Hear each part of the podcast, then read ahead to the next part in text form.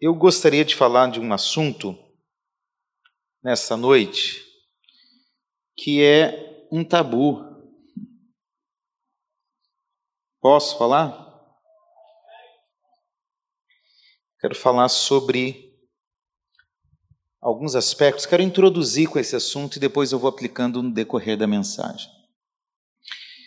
Nós estamos no mês setembro amarelo em que se reflete sobre a realidade do suicídio no mundo. O Brasil também, há alguns anos, tem separado esse mês para isso. E isso é um tabu. Falar de suicídio é um tabu social e religioso que a gente não gosta de falar. Não é um assunto fácil de falar. Mas eu acredito que o Evangelho contempla todas as áreas da vida humana. E Deus tem algo a falar sobre, sobre suicídio. Nós precisamos olhar para a palavra de Deus.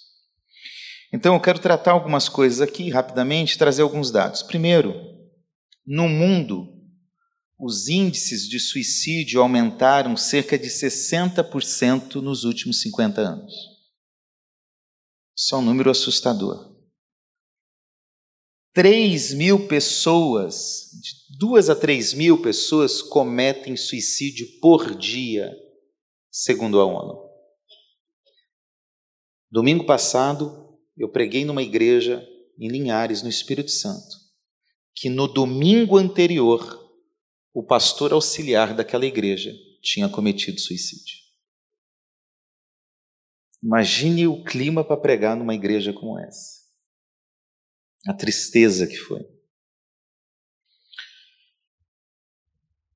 Existe uma tentativa de suicídio a cada três segundos. Uma tentativa. E um suicídio ocorre, em média, a cada 40 segundos. Para cada suicídio cometido, existem entre 10 e 20 tentativas frustradas, de gente que tentou e não conseguiu. E agora eu quero trazer alguns dados que têm a ver com o que eu quero pregar. Quais são os fatores de risco que levam ao suicídio? Transtornos genéticos ou mentais pode levar alguém ao suicídio. Transtornos psicológicos. E atenção, 70% dos casos de suicídio são fruto de depressão. Veja o quanto isso é sério. Nós não podemos brincar com a depressão. Existe um tipo de depressão que tem caráter espiritual e que você precisa avançar na tua vida com Deus, no seu relacionamento.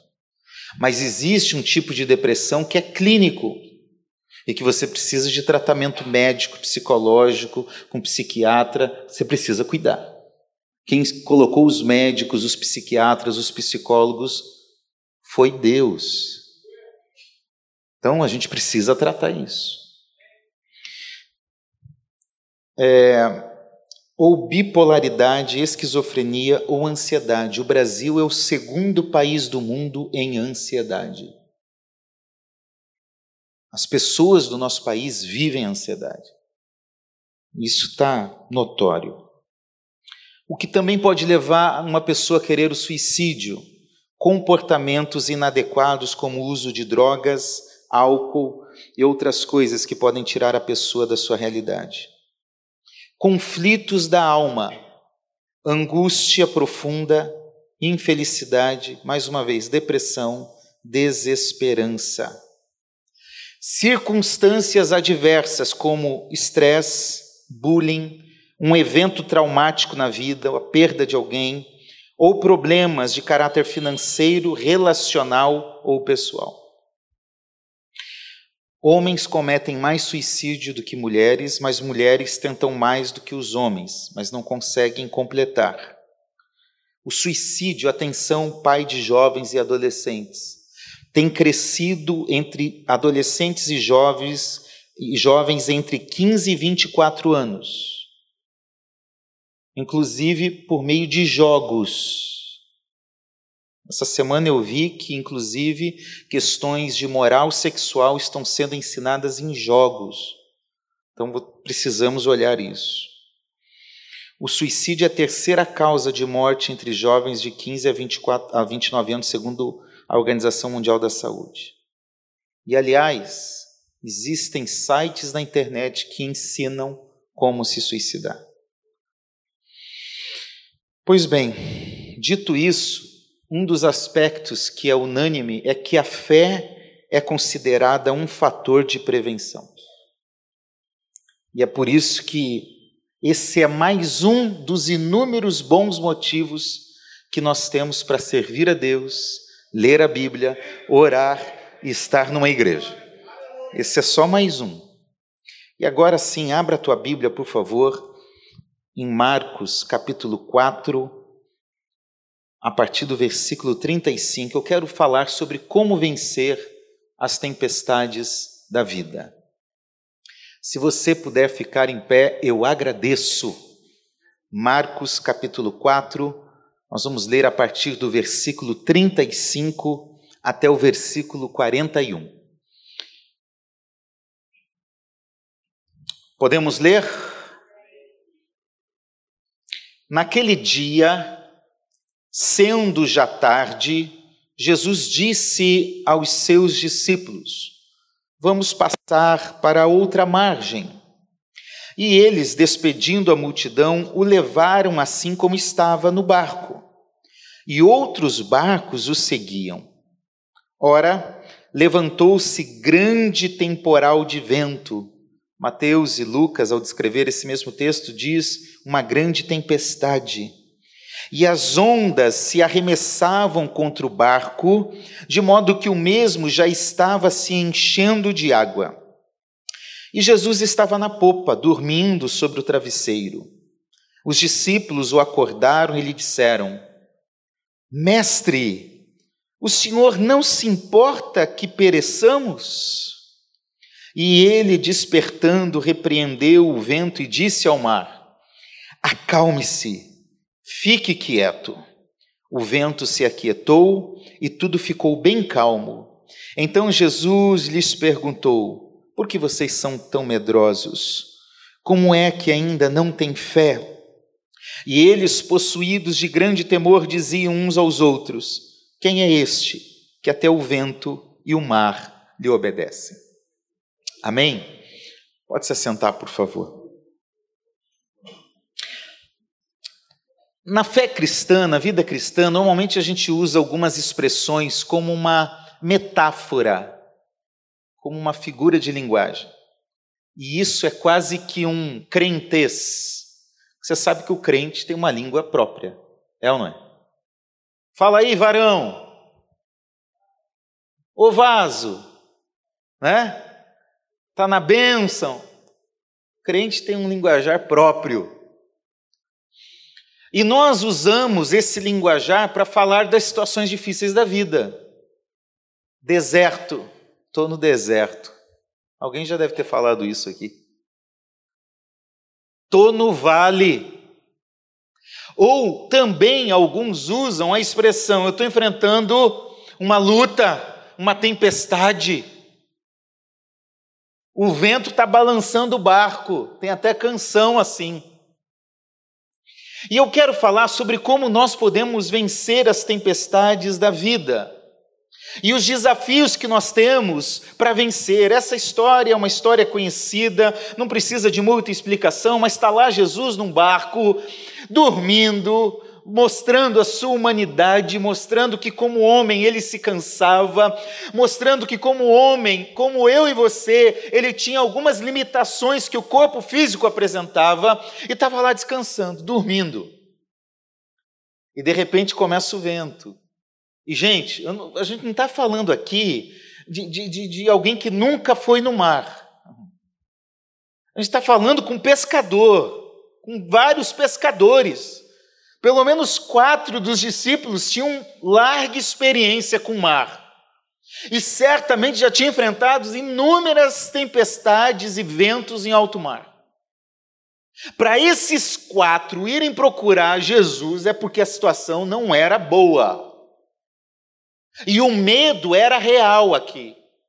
Então eles chegam e já meio que acusando Jesus: Senhor, o Senhor não se importa com o nosso sofrimento? O Senhor não está nem aí para mim? Hum. Talvez você já orou assim, já falou assim, já pensou assim. Eu já pensei assim. Ô Senhor, eu estou orando, eu estou pedindo, e parece que o Senhor não está nem aí, parece que o Senhor está dormindo. E aí Jesus acorda numa boa, na tranquilidade. Ele olha para o vento e fala: Ei, se acalme, fique quieto.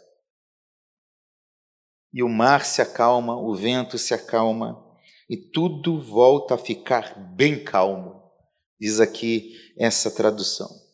E ali eles percebem a grandiosidade desse Jesus que está no barco. Quem é este homem que até o vento e o mar lhe obedecem? E é por isso que nós podemos vencer as tempestades da vida. E quais são os desafios que nós temos para vencer? Em primeiro lugar, nós precisamos vencer as instabilidades emocionais que vêm sobre nós. E que quando vêm sobre nós, muitas vezes nós não sabemos como reagir. Às vezes até nós nos preparamos para a ação. Eu vou chegar, eu vou falar, eu vou fazer. Mas reagir a uma determinada pessoa ou a uma determinada circunstância sempre é um desafio maior, porque muitas vezes nós não estamos preparados para isso. E é justamente porque não estamos preparados que nós não conseguimos alcançar aquela estabilidade que é perceptível no texto relatando sobre Jesus. Jesus estava calmo. Jesus estava tranquilo. E não porque a circunstância era boa, é porque ele tem o controle de tudo e de todos. Nós podemos vencer as instabilidades emocionais, aquilo que nos causa medo, aquilo que nos causa insegurança por um fato, por um problema, aquilo que nos causa estresse. Nós precisamos entender que Jesus não quer apenas salvar a sua alma. O evangelho de Jesus não é um evangelho caça-fantasma que está atrás de almas pelo mundo. A gente até diz, vamos ganhar almas. O conceito é muito maior do que isso.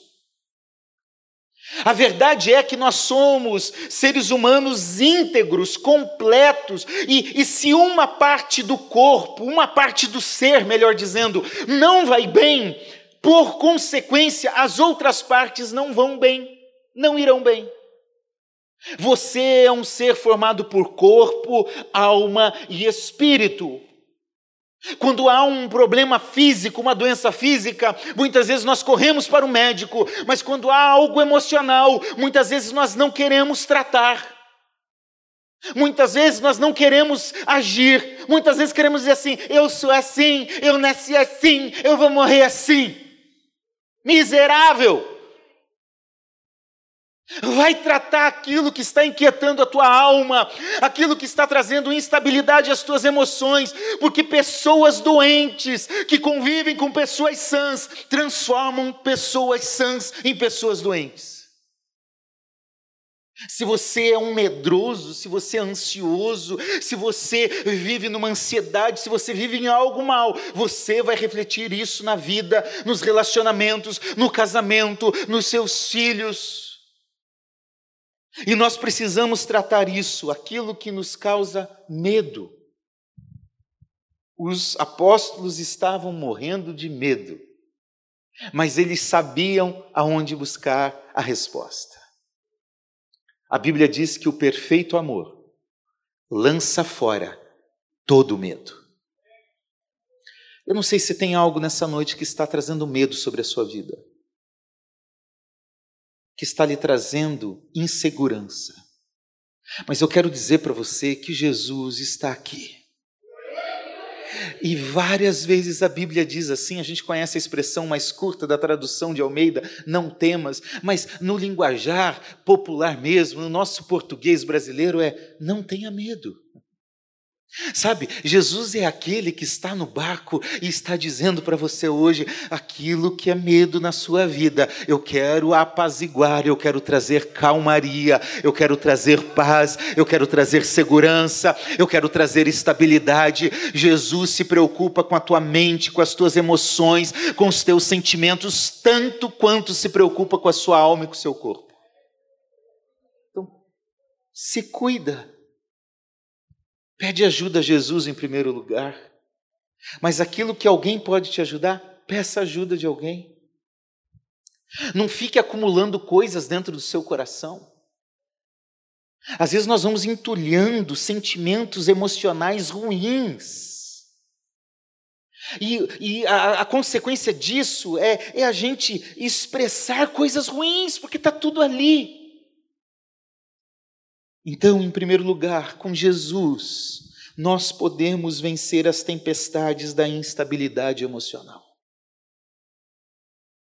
Provérbios capítulo 4, versículo 23 diz: guarda o teu coração, blinda, protege, porque dele procede as fontes da vida.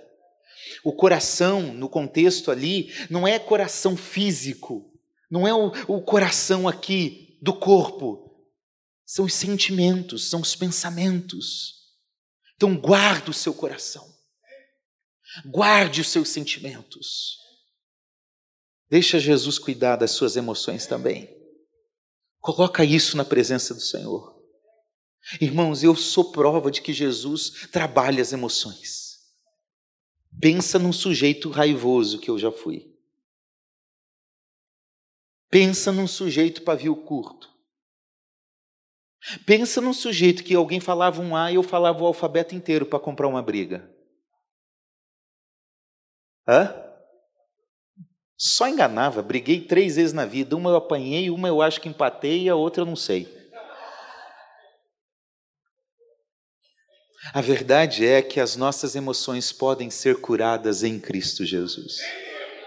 No final nós vamos orar e eu quero que você saia daqui curado hoje, em nome de Jesus. Que você consiga viver em estabilidade dentro da sua casa, no seu casamento, com seus filhos, com a sua família, com seus amigos. Que você tenha o controle de Deus na sua vida, porque o fruto do Espírito em nós produz paz, alegria, domínio próprio, mansidão, longanimidade. Uh, bondade, benignidade, o Espírito quer produzir isso. E veja que são opostos, daqui uns dias eu vou pregar sobre isso aqui. Obras da carne é tudo ira, rixa, discórdia, inveja, é tudo um mal contra o outro. Fruto do Espírito é bondade, é longanimidade, é, é benignidade, é domínio próprio, é mansidão, é, é sempre o bom para o outro. E é isso que o Espírito faz em nossas vidas. Segundo, nós precisamos aprender a desfrutar de uma outra realidade. Nós podemos vencer as tempestades das perdas materiais. Isso é tão difícil, né? Que a gente calcula o prejuízo. O barco aqui podia ir a pique, ser destruído.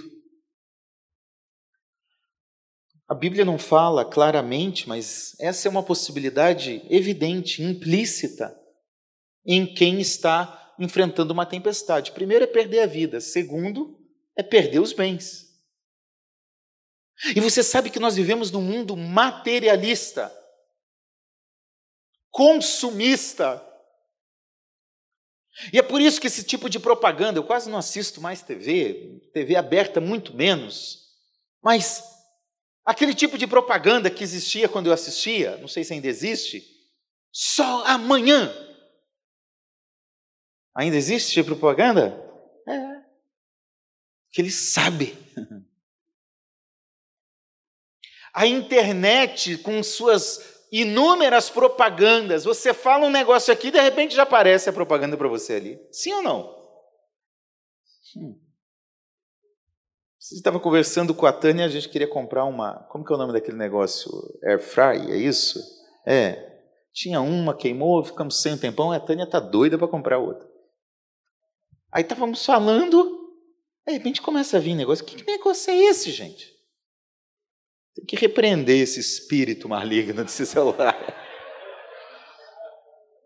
Esse espírito consumista.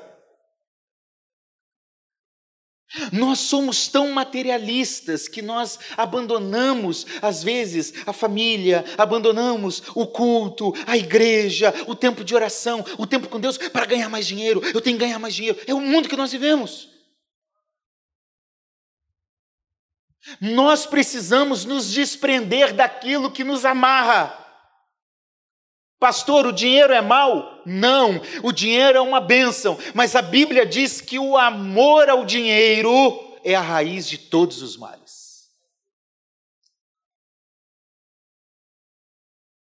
Olha, a verdade é que na vida nós podemos ter perdas. Mas o importante é que Deus continua conosco em meio a qualquer tipo de perda. O tesouro mais importante não é o carro, não é o dinheiro, não é o salário, não é a casa, não são os bens. Não, isso não é o tesouro mais importante. Aquilo que há de mais importante em mim e você é a presença do nosso Deus Todo-Poderoso. E acredite, Deus cuida dos seus também na vida financeira. Deus cuida. Não estou dizendo que a gente não passa dificuldade. Nós passamos mas Deus cuida. Eu já contei esse testemunho aqui, mas vou repetir. Se você já ouviu, você vai ouvir de novo. Eu lembro uma vez que eu estava quase perdendo o apartamento que tinha comprado. Já tinha passado das três, já tinha um, um aviso da Caixa Econômica Federal, ó, já era, tinha um prazo lá de não sei quantos dias.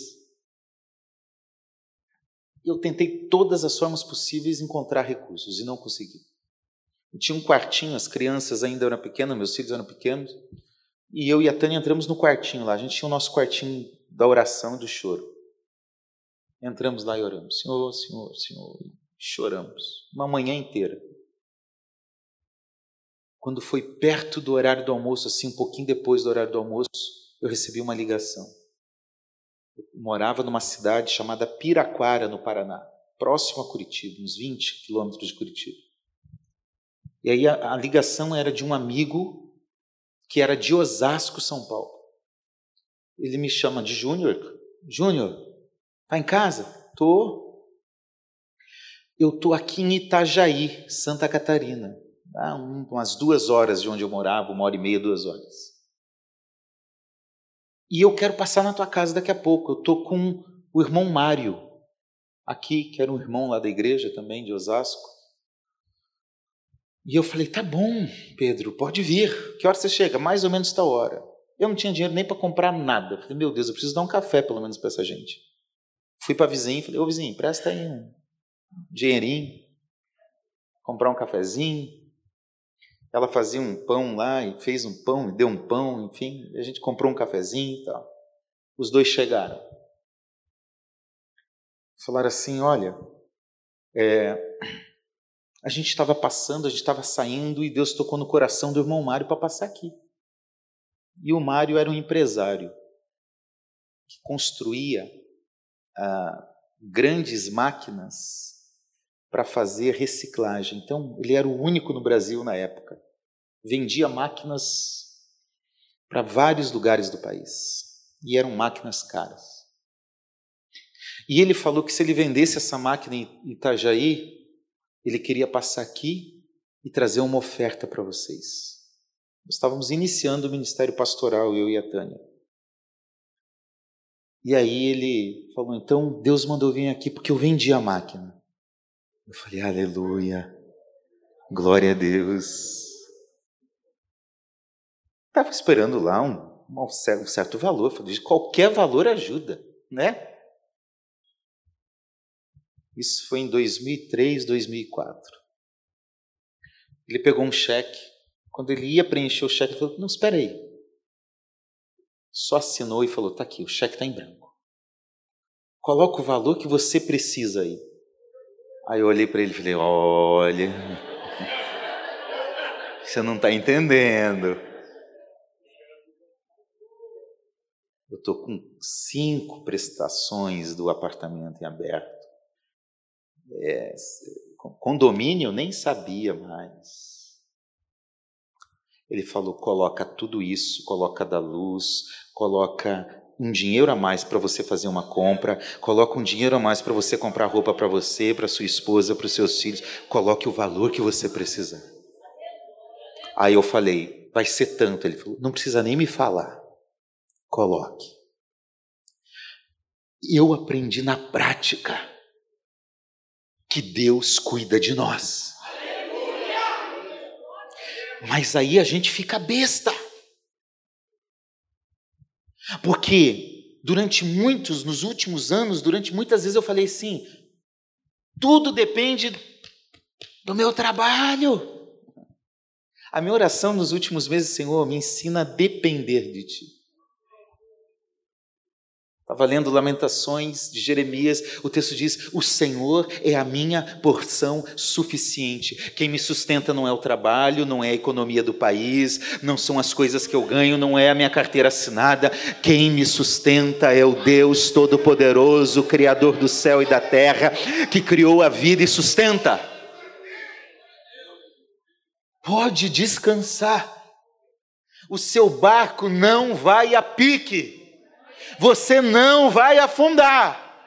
Pode balançar e entrar água, pode assustar, pode parecer que vai perder, mas não vai porque você serve um Deus que cuida em todos os momentos da sua vida. Terceiro, nós precisamos vencer as tempestades da fraqueza da fé e da vida espiritual. A pergunta que Jesus faz a eles é muito séria. Como é que vocês ainda não têm fé? Esses homens estavam andando com Jesus e vendo milagres acontecer em vários momentos que antecedem essa história. Jesus já tinha curado, Jesus já tinha feito milagre. Agora veja o perigo de nós nos tornarmos apenas religiosos.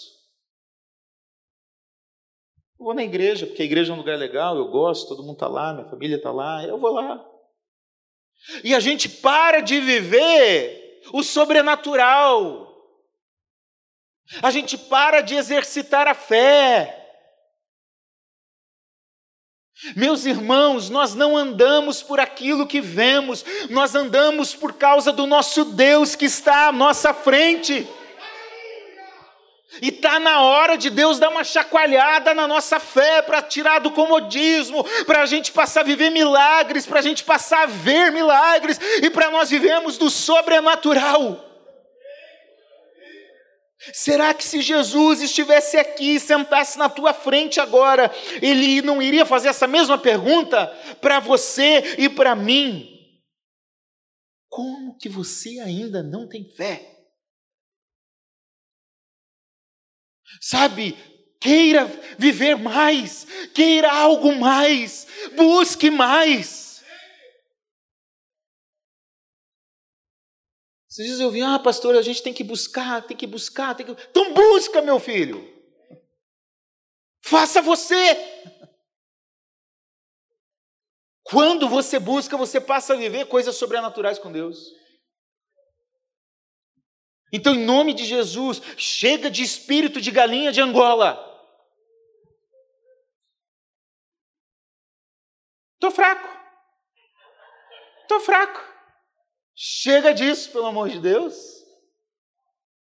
Tem pastor, ora por mim, para Deus me fazer alguma coisa, para Ele me avivar, para Ele me renovar. Não, eu posso até orar, mas, sinceramente, é contigo. É você que tem que orar. É você que tem que buscar.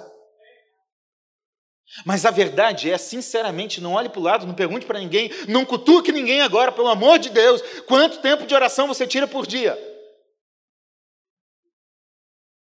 O teu tempo de oração é o nível de intimidade que você tem com Deus. Então você quer viver grandes coisas em Deus e quer passar um minutinho, dois minutinhos, três minutinhos de oração. E fazendo aquela oraçãozinha, sabe? Senhor, me Jesus, amém. Não pensou, não refletiu. Você não vai viver o sobrenatural. Você não vai viver coisas que Deus pode fazer. Deus não está preocupado em fazer coisas no pastor, ou coisas em mim, no Anselmo. Não, não, não. Deus está querendo fazer em mim, no Anselmo, em você, no João, na Maria, em todo mundo. Então, essa fé tem que ser ousada. Quando a Bíblia diz que ficarão de fora os covardes, é aqueles que não têm coragem de viver uma vida de fé e de manifestar essa fé. Gente, uma fé do tamanho de um grão de mostarda pode fazer grandes coisas. Então não se acomode na sua vidinha religiosa. Passa a viver experiências sobrenaturais com Deus. Vai para a oração. Vai orar. Pastor, eu não consigo orar. Eu começo a orar e em cinco minutos já terminei. Hum.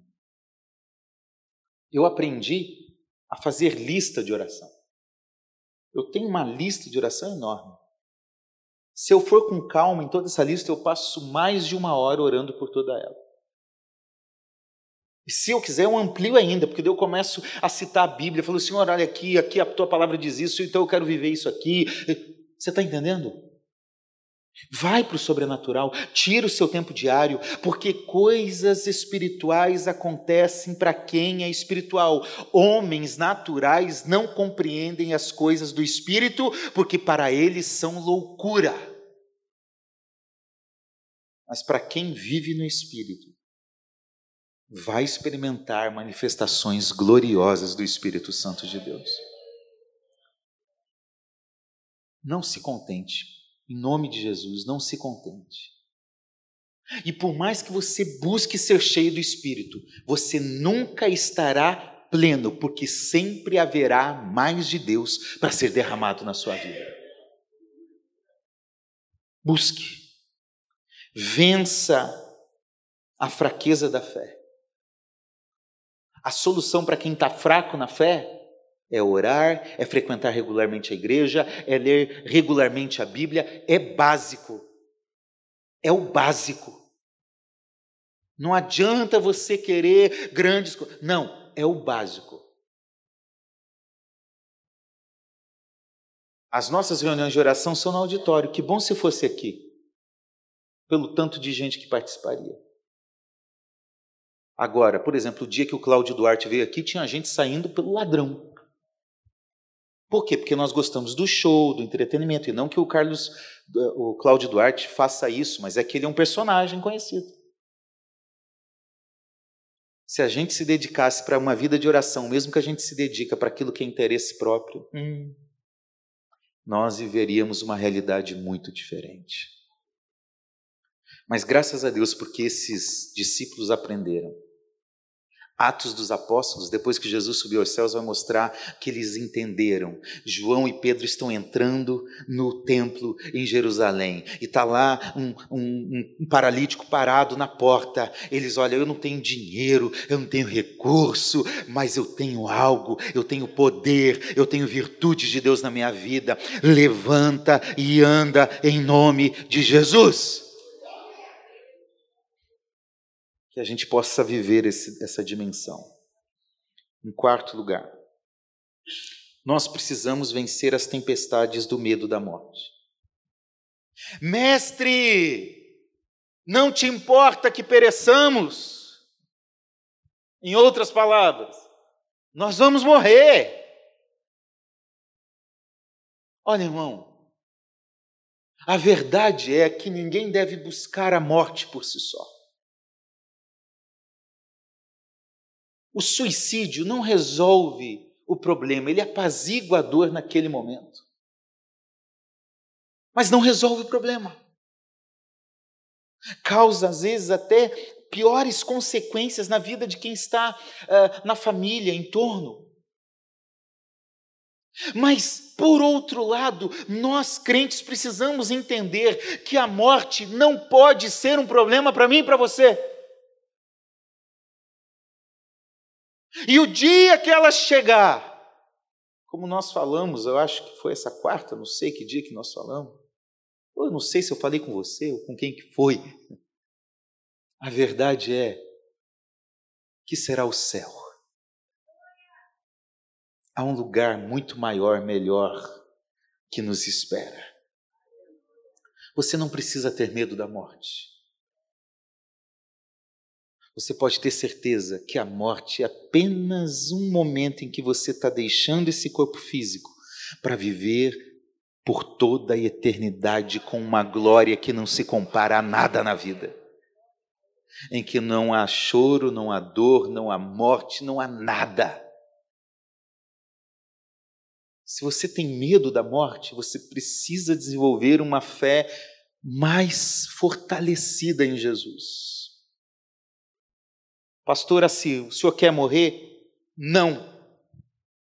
Não quero. Quero viver muito tempo ainda. Já falei para os meus filhos, vocês vão ter que cuidar de mim. Se virem e vão se preparando. E fiquem ricos logo. Eu não quero sofrer. Quero viver muito tempo. Mas se Jesus falar, é hoje a ser, eu estou aqui, Senhor eu vou contigo. Porque estar com Ele é muito melhor do que qualquer realidade humana. Confia, o Senhor é o Deus que tem a nossa vida nas mãos dele. Em último lugar, nós podemos vencer as tempestades, porque o nosso Jesus um dia venceu a tempestade e está conosco. Ele estava aqui, ele venceu essa tempestade. Agora, a maior tempestade não foi essa. A maior tempestade é relatada sempre no final dos evangelhos.